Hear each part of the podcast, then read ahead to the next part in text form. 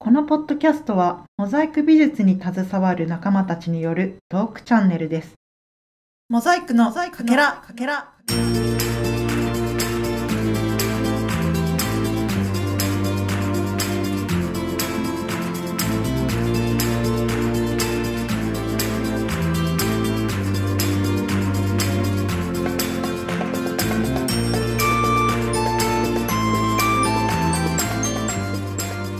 はい、皆さんこんにちは。どうもー、はい、こんにおちは。久しぶりです。。お久しぶりですどうもどうおも。元気でしたか？はい、なんとかやってます。東京は暑いですか？暑いですよ。今ちょっと雨降ってるけど、なんか梅雨の戻りみたいじゃないですか。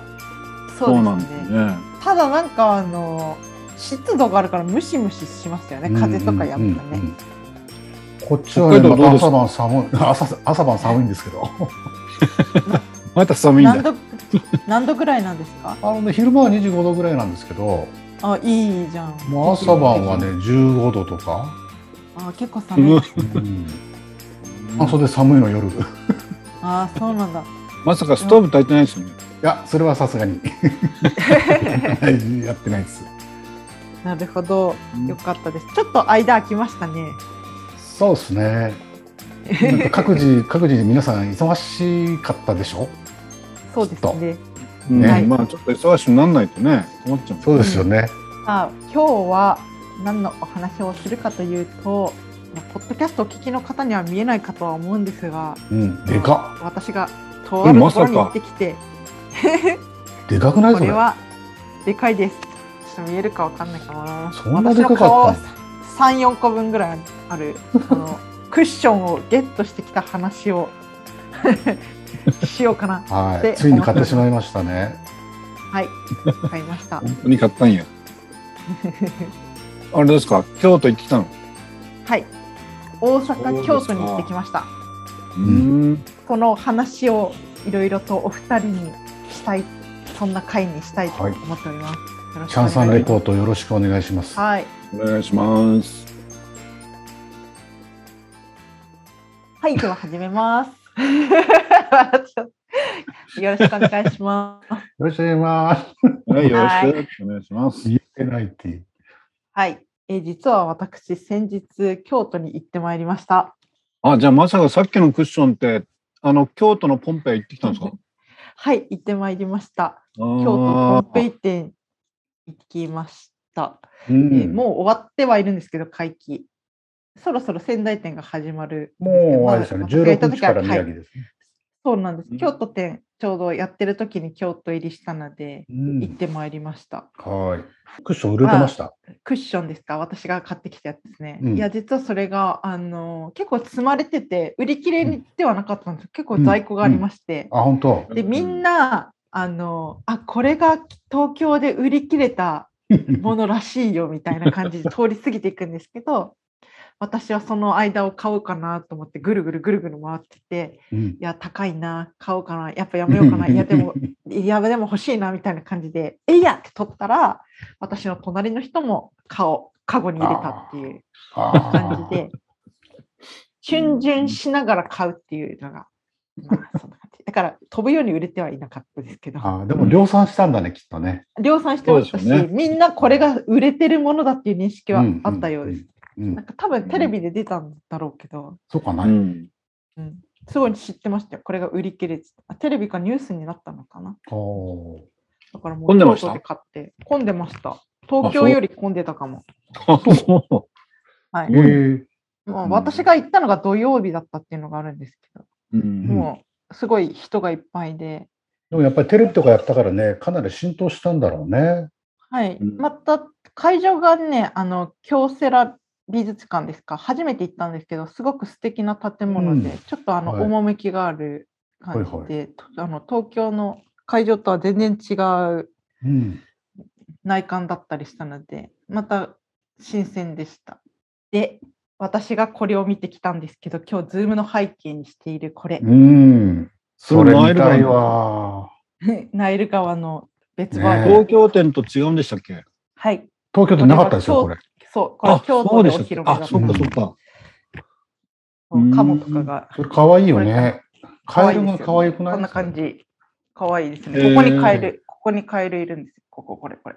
うんうんうんうん。ハスの花に乗ってんだよ。花、ハスの葉か。うん、そうです。サイズそうはです結。構大きいのあどうだろう。あの、東京店の方が大きかったですね。東京店のもう半分とは言わないけど、そんなに大きくない。うん。ん。三部作の左側のやつだもんね。そうですね。うん。これなんで東これカバー京やってでるね見れないのかなね、本当ですよね。うんまあ、この後、7月16日から仙台店らしいので、仙台の皆さん、お楽しみに。でもあの大きいのは逆にね、京都の皆さんっていうか、宮城のねも見れないのかな真ん中の大きいやつね。ね、ちょっと宮城の方の出品目録までは見てないから、ちょっと確かめてないけど。ちょっでともチャンさん、宮城も行くんでしょいやー絶対 行って。絶対行ってよ。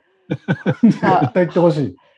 公共じゃな宮いですか。城、宮城9月25日までですよ。ちょっと私、忙しいな、この日程。でもね、俺宮城はね、実は。は本当に行こうと思ってて、あら、ーいけ、いけそうですか札幌から、札幌から行っちゃおうか なって。今考えてます。計画中。うん。うん、まあ、よろし東い北んじだゃなもいんでねしょ。うか。おすすめな美味しいところをお教えします。そうだ。地元だ。そうなん地です。元じゃない、元地元えーか。じも元地元 仙台長かったのでいろいろ知ってます、え、その後に大阪に行ったんですかじゃあ。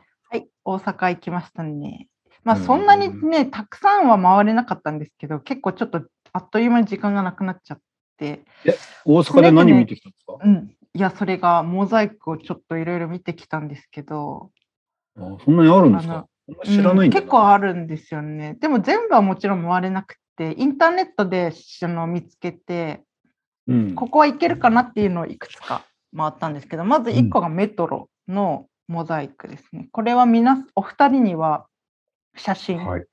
あの、行った時にもうライブで見せていたんですけど、これはすごい圧巻ですね。大きなモザイクでしたね。そうなんですよね。えっと、これがね、長堀鶴見緑地線の駅3つ、はい本当は4つなんですけど、私が見れたのが3つだけだったんですうん。京橋がもう4丁目今福鶴見駅そして鶴見緑地駅にあります。うん。うんでこの鶴見緑地駅が花博がかつて開かれたところの最寄り駅だったみたいで、はいはいその花博に合わせてその開通したう線んだったみたいで、それに記念してのうん。あのモザイク作品だと思うんですけどだから全部にお花が輝いてあってはすごく圧巻なんですよね。い。ね1個目が大きねいです、か京橋、そう、結構大きいです。京橋の花、桜と風車。これ、覚えてますかお二人に写真見せたんですけえ。ど。うん。すごい綺麗でした、これ。うん。なんかね、素材はガラスなんですかタイル多分、ガラスかな。うんズマルトみたいな感じですか。あーそうです。あ、なんかね、ズマルトって感じじゃなかったです。昔のベトリか。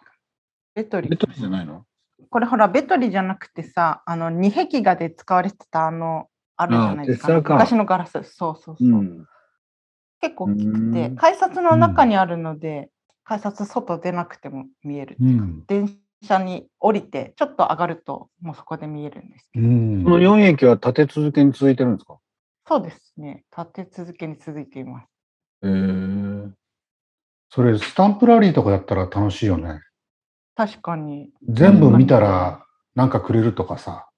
うん、ほんとなんか何か欲しいですよね、なんか、その絵はがきくれるとかさ、そのモザイクの。うん、ああ、そうだよね確。かに、ねねえ。格結構綺麗に残ってる。るんですかすごく綺麗に残っていますすごく綺麗ですね、あのあんまりその阻害する棚があったりもしないので、物も置かれていないんだ。物もあまり大置かれてなか体っ物た。置かれちゃうんだけどね。大体ゴミ箱とか置かれちゃうんだよな。置かれ掲てな示かっ板とか置かれちゃうんだよな。そうそうそうたいそやう。大大丈夫でした。本当さす。が大阪メトロ。はい。あとがもう4丁目の木蓮とコスモス。そして今福鶴見駅の花水木と星。うんうん。あれも綺麗だったな。うん。うんこれらちょっと、このお話が公開される頃、ちょっとね、かけらのホームページのブログページに写真アップしようかなと思うので、よかったら皆さん見てください。そうですね。あとはね、私、確認しなくあの、ちょっと時間がなくて寄れなかったんですけど、鶴見緑地駅のエントランスにもね、なんかあの花博のキャラクターのお花ちゃんみたいなのがいるんですけど、うんその子のあの大きなモザイクがあるみたい。花博っていつ頃でしたっけ花博は、 91年、9、んうん、そう、そんなぐらいか。何年だっけね忘れたえーとねああじゃあ、壁画もその頃の出来、仕事なんですかね、やっぱ。うん、花博30年ぐらい前はの平成2年、1990年に開催されてて、うん。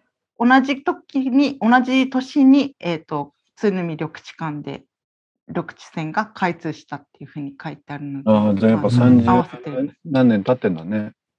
そうですね。はいうんいや、結知らなか構っなたんな。かね、そう、この花博のモザイク以外にも、ちょっとまた違うシリーズで、あの、何、当番モザイクがあったり、結構ね地下鉄にモザイクスポットあるみたいです。そう、いろいろあーるみたいですねそうなんだうんまあ、おすすめモザイクスポットうんで。した。ここは行って意み外たいとです知らね。ないところにあるんですね。そうですね。その後はね、舞島のフンデルトバスさんの有名スポット。ああ、行った行きんまでしすかたね。ついはにい。これは、 あの、 そう、写真ではね、見ていたし、いろいろお話を伺ってたんですけど、実際見たいと思ってて、うん。で、本当はね、内覧のね、あれがあるんですけど、見学コース見だ学、ね。そうう、ん見学コースがあるんですけど、私ちょっはといはい時間がなかったのと、うん。まあ、予約制なんですよね。その日はそう予約がいっぱいだったんですよね。うんあの見にあ行けるそうなんでとすかそう日程が決まった時にはもうすでにもう予約のこう定員は埋まっていて、うん。予約できなかったので外見だけ見る。うん感じだっ。たあれ、当日、空きがあったら見れるのかね。なんかそう思ってうん。あの行こうかなって思ったんだけど、うんまあちょっとそれもちょっと時間がなかったからやめました。うん。どうなんですかじゃあね。結構予約もいっぱいなんでだねもあの見学コースはあのゴミの勉強の見学コースですかそうらそうね。そうそうそうそうそうあくまでもね。あモザイクじゃないんだね。そうそう です。モモザザイクイのクを巡る感じじゃないないで。す。そそううこのようにして大阪は、あのゴミを処理しておりますよみたいな感じで、中社のユ会ニ科見ーク学でなすからね。そうそうあユあ、ニーじクなゃあ小学校とかね、そういうのがいっぱいいるかもしれないね。そうそう。そうあとは小学生のお父さんとかお母さんとかあがーあのお休みの日にちょっと一緒に行こうかみたいな感じうでん行ったりもするみうたい、んなんてだってねうんあの一回見られた方は分かると思うんですけど超ユニークな外観だから子供が行ってもいいかなってちょっと思ねえるみたいな、アミューズンメントパークと間違えるでしょ、みんな。一瞬遊園地かなって思う感じの外見なんですよね。 チャンさん、あの、あれでしょユニバーサルの方から行ったんでしょ、バスで。そうそうです。ユニバーサルの駅からバスで行きました。であの、橋渡ったらドーンって出てくるでしょ。いきなそうり。いやもうなんかね、橋を渡ってるそばから遠くの方でなんか丸い丸い煙突見えて、ああ、煙突見えるよね。そうおそらくあれだなみたいなのがちらちら見えるみたいうんうんうんな。で近づいてやっぱあれだったみたいな感うじ。んうんうん。でもやっぱりね、写真で見た通りなんですけど、思ったより大きかったっていうのが初感でしたね。うん写真1枚で収まりきらなくて。そう ね。途中で切れちゃうっていう。で端から端まで歩くのもでかくて、まあ、大変だからもあ、そう。うヘトヘトになりましそん大きいの。た。そうだからぐるっと回るとかできなくて、もっとおも、ね、あーなんか滝山さんから噴水のところがいいよとか言われたんだけど、あ、スラッジセンターの方ね。そうそうそうんうんう、そうスラッジセンターも見に行ったんですよ、うんうんうん近かったから。スラッジセンター1階にエントランスが、まあ、あの、出入り口は自由に入れて、でトイレ使えたりするんですけど、今回シャッター閉まってたみたいな感じだったね。うん、いやなんか全然なんかね入れる感じがしなかったんですよね。あの、トイレがすごいんですよ。そうそうなんか 竹山さんがその後トイレの写真見せてくれてね、うんあこんなにトイタイルの乱張りあったかと思ってちょっとそう。悔しだかからったです。私、女子トイレ入ってない から、ダンサーに入ってもらいたかったんだよな。いやそうですねちょっとあの私あのゴミ処理場の見学もちょっと行きたかったのでまたここは次回大阪行くした時ぜひぜひリベンジしたいなと思って。内部にもそんなにいっぱいモザイクあるんですか、あ内内部部にはね、エレベーターホールかなと、廊下にやっぱり、ひん曲がった タイルがありますよね。あスラ なかったッスラッチセンターね。スラッチセンターも。あの、見学コースにもね。うんああ、そあうりなんますけですどねね。ただ、やっぱ内部はそんなにないのかな。うあの、工場の方はね。スラッジセンターはね、1階はもうすごいですよ、やっぱ。レンガあとータイルと。うんへーまあぜひこ次こ回、はあの、もう一個、あの、大阪に、キッズプラザ大阪っていうのあるんで。ああ、はいはい。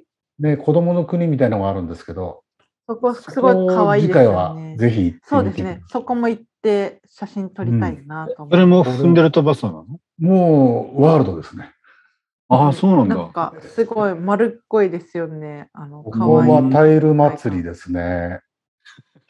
うん、へーぜひぜなひかなか次回はこちらに。はい、ありがとうございまやすっ。ぱりそのゴミ処理場って90年ぐらいなのできたのこれ90何年 ?2000? 何年だっけな ?2000 年ぐらいかな。あ、違う、2001年か。えっとですね、フンデルト・バッサさんがですね、2000年に亡くなってるんですけど、うん。はい。 2001年に多分これ工場できてるんですよ。竣工なんですよ。うんだからえ遺作じゃないですかフンデルトバッサーさん、うん、完成見てないんですよね。え、じゃあ遺作じゃないのこれ。ね。えー、そうなんです知らよ。なかっ完成見てないんですよ。ただから、あ、のー、タイル屋さんがすごい困ったっていうのをどっかで見 見見ましたね。うんあそう。うん。で要するに、目地を通っちゃ、通したらダメっていう指示があったらしいんですよ。あ、そうなんですか。うん。でもタイル屋どうしても目地揃えるじゃないですか。 うん。うそれ貼るのが大変だったって、タイルのなんか、職長さんがね、ん。後日談でね、話してるの聞いたことあるんですよね。えー、うん。で結構乱張りが多いですもんね。そうそう、いかに曲げて貼るかっていうのをね、あのあーやってたから、踏んでるとバサさんええいなくなっちゃったから、結構ね、仕上げに苦労したらしいっていう。えー、面白いな。あと煙突 もね、昔はね、レストランにするっていう計画だったらしいんですうよ。ん。今違うんですか今、さすがにレストランじゃないですね。入れないんだ。煙突。ゴミ処理場の煙突のてっぺんがレストランっていうの はね、さすがに反今は対の展人が多望かった台ですかなんかになってるんですかいや、展望台にもなってない、上がれないんじゃないあれ、多分。上りないのか。う。うんでもあの人ってそういうゴミの施設とか自然環境に特化したやつよくやってますよね。そうですよね。うん。あの、ウィーンにもの1個作ってるでしょ同じようなのね。う。うんん。オーストリアのウィーンにあります。うん。シュピッテラウ焼却場。はいはいはいはいはい。毎島にそっくりって書いて。それまあだ。確かにそっくりですね。だうん、そっくり。 うんなんか工場同士があれでしょなんか、し姉妹、姉妹工場っていうの、なんつうんですかね。そんなことあるんだ。うん工場でしまい工場。フンデルトバッサーが作ったゴミ処理場っていうんで、なんか、姉妹提携してるっていう。なんか、大阪ではあの税金の無駄遣いって結構不評を買ったらしいんですけど、でもうんフンデルトワッサーの建築作品はに日本ではこのゴミ処理場とキッズプラザと東京赤坂の TBS にあるモニュメントしかないんだって、うんうんだからそう四つそういう意味ではすごい、四つだねうん、すごい貴重ですよね、そうですね。3つは大阪にあるのね。うんうん彼の作品を国内で見れる貴重なスポットということで、うん。うんでフンデルトバッサーさんはあれですよね。日本の方と一回結婚してるでしょ日本人とね。あそこまで知らんかった。うんそうなんだ。あまあなんか日新本日人気化なっんてです書いてあったけど、そうそうそううん新日化って書いてあったけどね。うんで日そういう意味本でな個展もそういう結こと構やってるから、ああ、確かに。日本好きなんだと思う。ん。まあ、いずれフンデートバスターさんの特別会を収録したいです ね。そうです ね。 このぐらいの仕事してますもんね。そうですね。深いですよね。うん。世界各国にもあるしね。うん。そう昔私、彼の画集を買ったことあったから、まあ、うん今回、ほあのその建築物、本物を見れて嬉しかったです。だから画家さんなんだよね、本来。あそうなんだね。建築家っていうイメージだけどね。建なん築か家、ねえ。本当画家さんでしょうん、うん、でも画家じゃないとあの色彩画家っていうか構成は難しいと思うよね。そうですよね。うんなんとかランドかなみたいな感じですね。うんね、おもちゃの兵隊みたいな感じだよね。 そうです、うん本当にそんなのが似合いそうな感じで。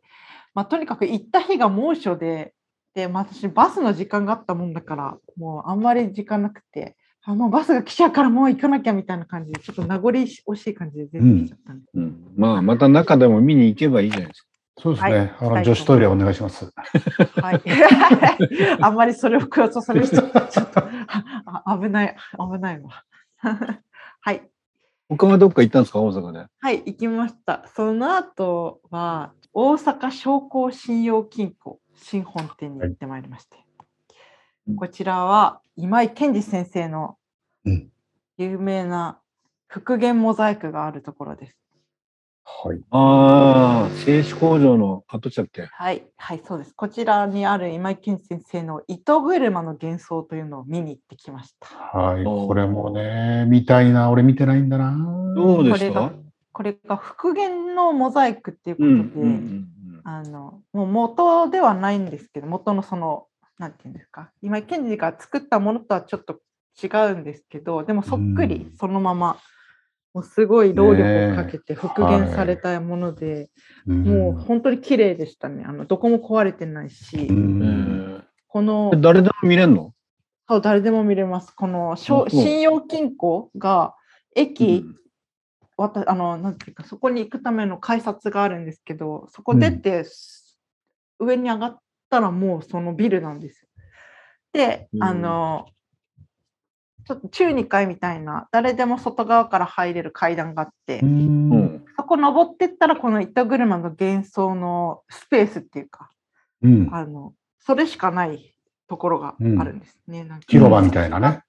広場みたいな作品が後ろの壁の方についてて前の方に水が張ってあってその後ろの方に、あの柵とあのベンチがいくつかあるっていう感じで、誰でもそこに入れて休憩できるっていううポインん。トで、素晴らしい場所でしたねあのいいな何手前に川みたいな池みたいなのがあるわけですかそうあの作品の前に水が張ってあるんですあのなんていうの水場っていうかうん。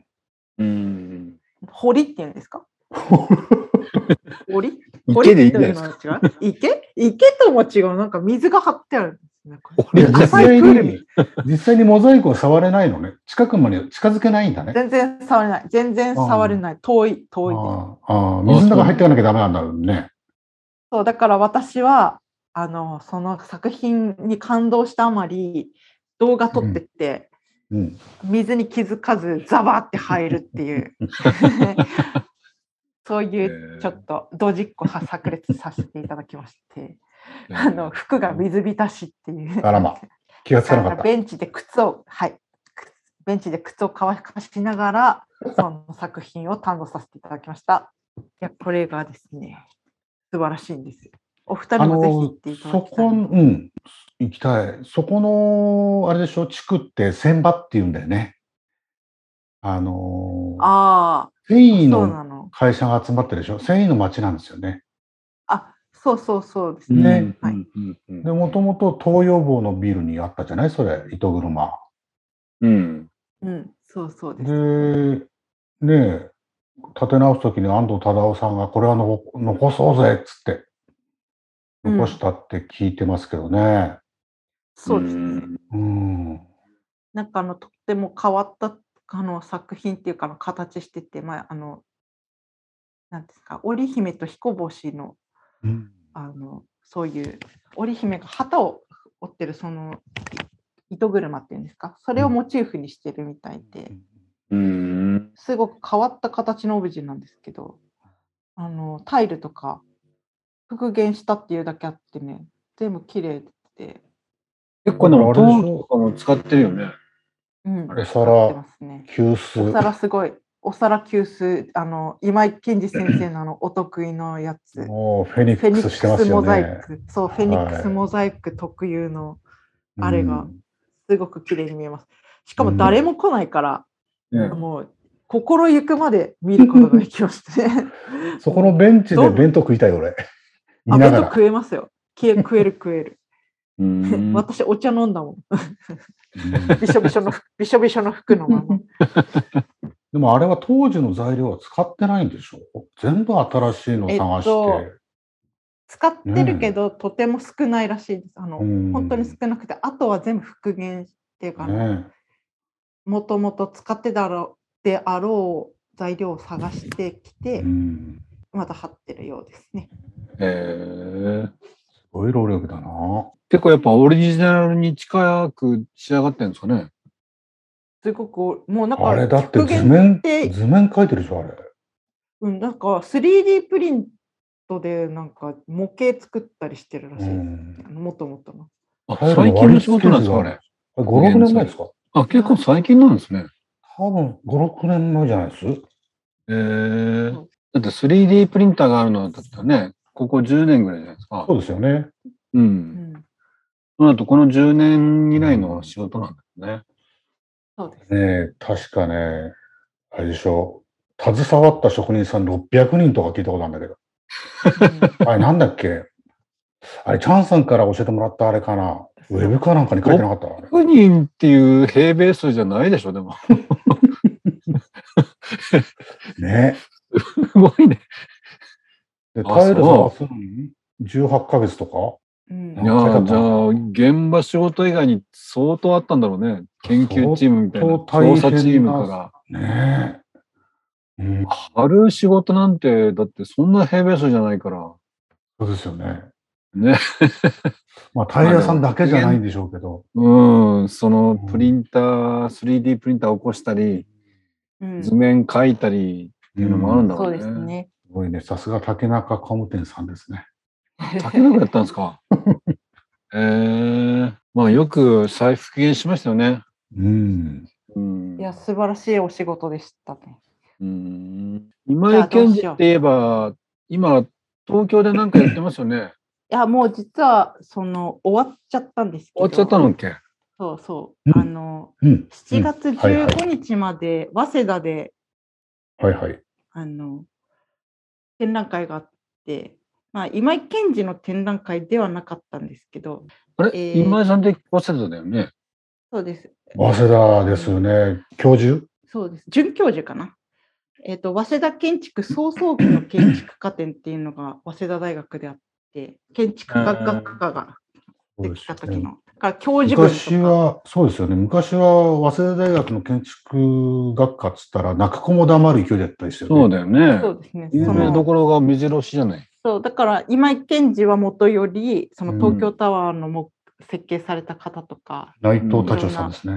そうう、ん。方々の展覧会がありまして、これはあの、滝山さんからぜひ行くようにという指令が下りました。行きたかったなぁそうで私実はすごい近所に住んでいて早稲田なんて、まあ、もう自転車で行ける距離だったんですけど行ったことなかったので、まあ、これを機会にちょっと行ってみようと思って行ってみたんですけど、すごく面白かったです。行ああ、ってよかったと思います。それは早稲田の校内でやってたのそうです早稲田の図書校館内にですねかそうかつて今井賢治が建築した図書館があって、うんそれが今は会津八市記念博物館っていう博物館になっておりましてでそこでいあの常設展とかあとは他の展示とかが会津英知ってあの初夏のそうですあの美術創新造潟新潟県かなんかの初夏だそようねで。すはい初夏だしなんかいろんな美術を収集もされてたようでえー、その会津さんが集められた瓦とかが展示されてました。ああ、それを今井さんが設計したんだ。そうそこの建物をねああ、そこでその早稲田のゆかりの建築家の展覧会やってたんだ。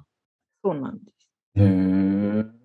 結構だどかんらなでしどたのようなどのような建築学科の先生たちがどのようなカリキュラムをうんやってたかとかの講義のその、なん内容だとか、うんあの一コマ目誰々先生みたいな感じのそういう教教授群のリストみたいなのとかがあったりあとはそれぞれのあの作品渋いな。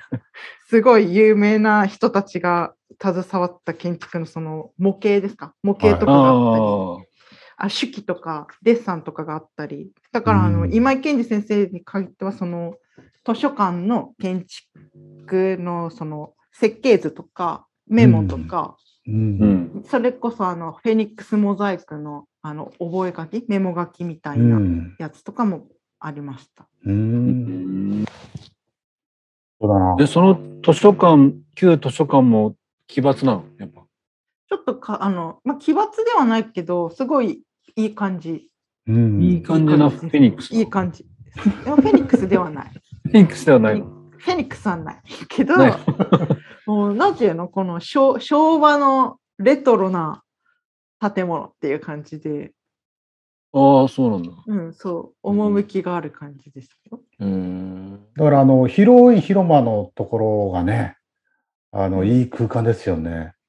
そうなんですね。ちょっとあそこ写で真勉が、ね、強したらねなんか頭良くなりそうん写真がちょっと NG だったので、1階部分は撮れなかったんですけど、うん滝山さんから教わった有名なあの柱スポットうです。柱6本6本の柱ですね。はい、6本の柱うん今井先生が命じて塗った漆喰の柱がですね、そのままございました。逸話がこの残ってま六すよ本の柱っていうのはどういうエピソードなんですかあの聞いたら泣きますよ。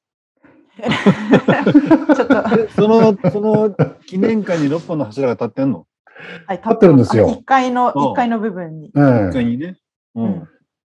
先生だった内藤太忠さんから、うあのん。今井健二さんが図書館作るようにって言われて推薦されてうん今井健二さんが作るようになったんですよね。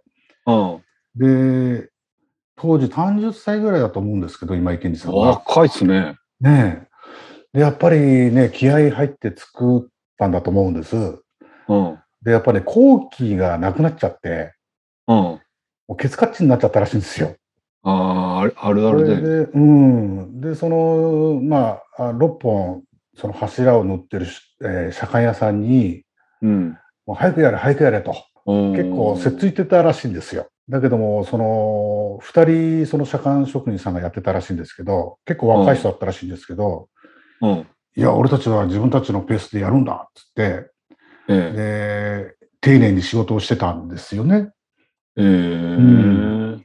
それで、その、最後の日に、その最終的にもう仕上がる日に、うんその職人さんがですね、奥さんと3人の娘さんを朝から連れてきたって言うんです、現場に。うん。うんで、その現場の自分がその最後の柱を塗るうー工程をうん。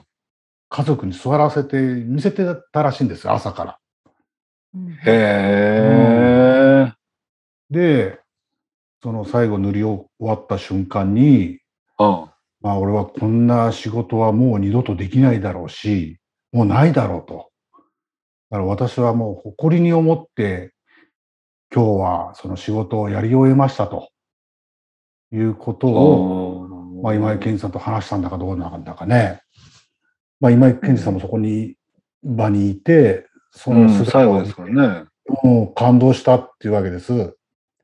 うんえ、そんなにデコデコした柱なんですあかの、下の方はいやツルツすごルくだけど、上の方がね、デコレーションしてる。なんかデコレーションしてるっていうのは竹山さんのそのお話を聞く限りでは聞き聞かないと分かんないぐらいすごい綺麗です、なんかねえデコデコしてないあのさらっとしてて両方のすごそい綺麗のな造形が大変だったんでしょうね、きっと。とてもだってそんだけだったら普通のなんかね、四角いい、真四角なだけの柱じゃなさそうじゃないですか。うん、白亜の漆喰の柱って言われてて、あのあーケーキみたいな、ケケーキみたいななんていうのかわいい。造形もじゃあすごいんだ。うん、なんかちょっとアールデコっぽい感じで、か綺麗です。うん。なんか入江長八みたいな地区の仕事が見える のいや、そんな風には見えない。すごい綺麗です。でもなんかシンプルですね言われないとわかんない。言われないと手仕事ってわかんないっていうかす、ごいシンプルな柱ですけどね。うんでへえ。今井健二さんはそのでもとて職人さんのあのその姿を見て、うん。建築っていうのは一人、二人で作ってるわけじゃないよと。みんなの共同作業ですよと。うんで職人っていうのが大事だっていうことですうね。ん、うん自分の仕事に誇りを持って、で、え精魂込めてやるっていうね、そのうん職人さんの心意気っていうか、俺はその高貴なんか関係ねえと。うん。ねえ、そういう、だってあコキ職人が手を動かさなかったらできないもんね。ね確かにそう。うんで今井健さんはそこで開眼したみたいですよね、やっぱり。あうあ、ん、共同体だと、うん私たち。は。建物を作るということはという。これが、あれじゃないですか、あの、ヒューマニズムっていうんですか、あの、今井健さんそうの生涯のテーマになってますよね。そうですね。うん。後半なんかそういうところをよく感じますもんね、今井さんね。うんうん、やっぱりあの、フェニックスでタイル持ち寄ったりとか、うん。ああいう廃材を使ったりとか、うん。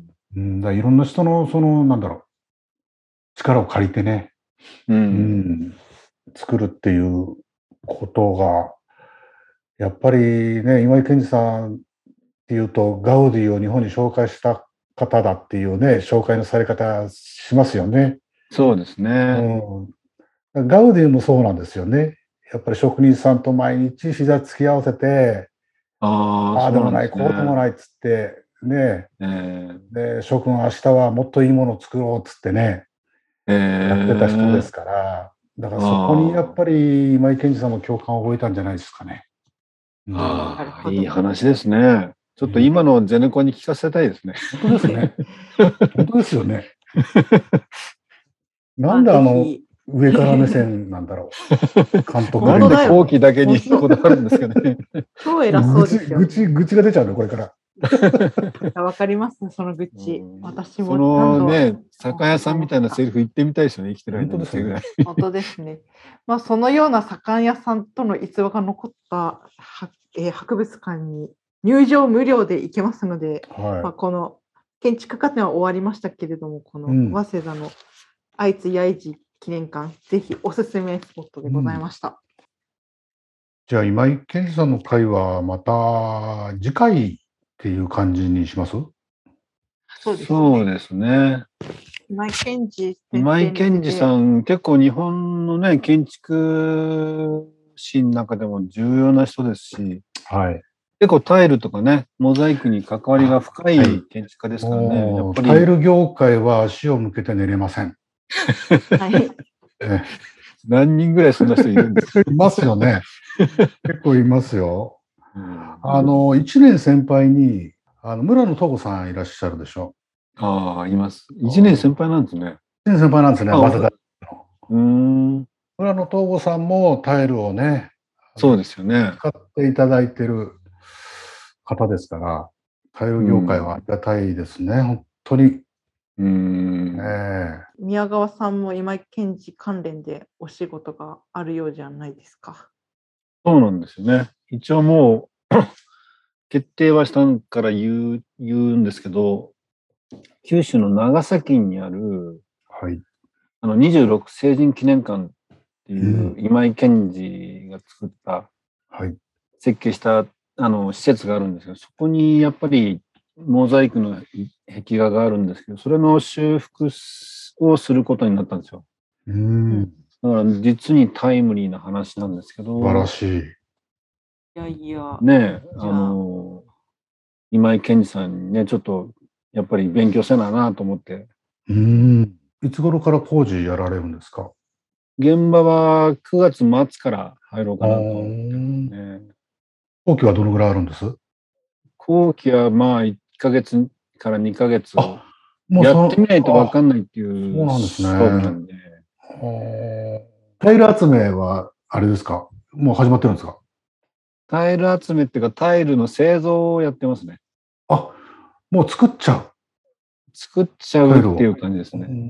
んこっでちも当然こっ既ち存のの、既存というか、今のタイルでは、まあ当然ないし、当時のやつは今ないから、そうなんですよね。もう自分で色をつけるっていう、タイルを作っちゃおうっていう話からそう始でますかっ。てう、んうん。今一生懸命タイル焼いてます。あ、そうで すか。へえ。うわそうわ、楽しみ、楽しみ。うなんですよね。まあだから今井健二さんのね、すごい今興味があって、いろいろ調べてるところなんでちょうどよかったです。じゃあ次回、今井健二先生のお話を皆さんでもっと深くあ、掘り下はげい。てお話ししましょうか。そうですね。結構大阪にもあるし、長崎にもあるし、千葉とかにもあるしね。東京にももちろんあるし東京にもうんうんうんうんそうですね。その辺のお話は、じゃあ次回。次回、はい。はい。ありではがと今うご日はざいますこの辺でありがとうございました。はい。ありがとうございました。はいありがとうございました。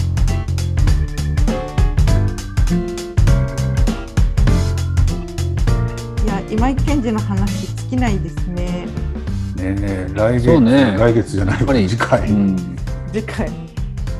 次回ちょっと今井健二の話をもっと、今井健二先生のお話をさそせうでていすただきたいとね思います。うんちょっと勉まあ強そしれてだけのきます仕事を残してきましたからね。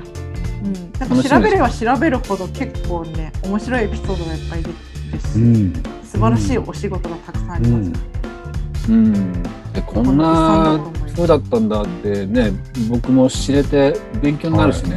はいまあ、建築としてもモザイクとしてもすごくお話しすることいっぱいあると思うしううんん、次回ですね楽しみですね。さて私が今回参加したモザイクコネクションズなんですけど今度大分で展示があるらしいんですけうど、ん大分って九州のそうそうです遠いです随分飛びますね。よね8月5日から14日また大分展が始まるらしいですギャラリーコネクトプラスさんで始まりますあの大分のお近くにお住まいの方はぜはいひいらしていただければと思います、ぜひということは次回チャンさんの九州レポートが来てるんです か。いやーしたいこと気持ちは山々なんですけどちょっと難しいかなはじ大分。ちょっと難しいかな私もちょっとねこうこんな身ではありながらスケジュールがいろいろとございましたはい私たちがやっておりますモザイクアートプロジェクトかけらはウェブサイトもございますえー日本におけるモザイクの総合ウェブサイトを作っております Twitter や Instagram、Facebook もあるので皆様ぜひチェックしてフォローしてくださいよろしくお願いしますしますではおま願いしますた次回ですね。それでは皆さん次回までさようならさようさなようなら。ら。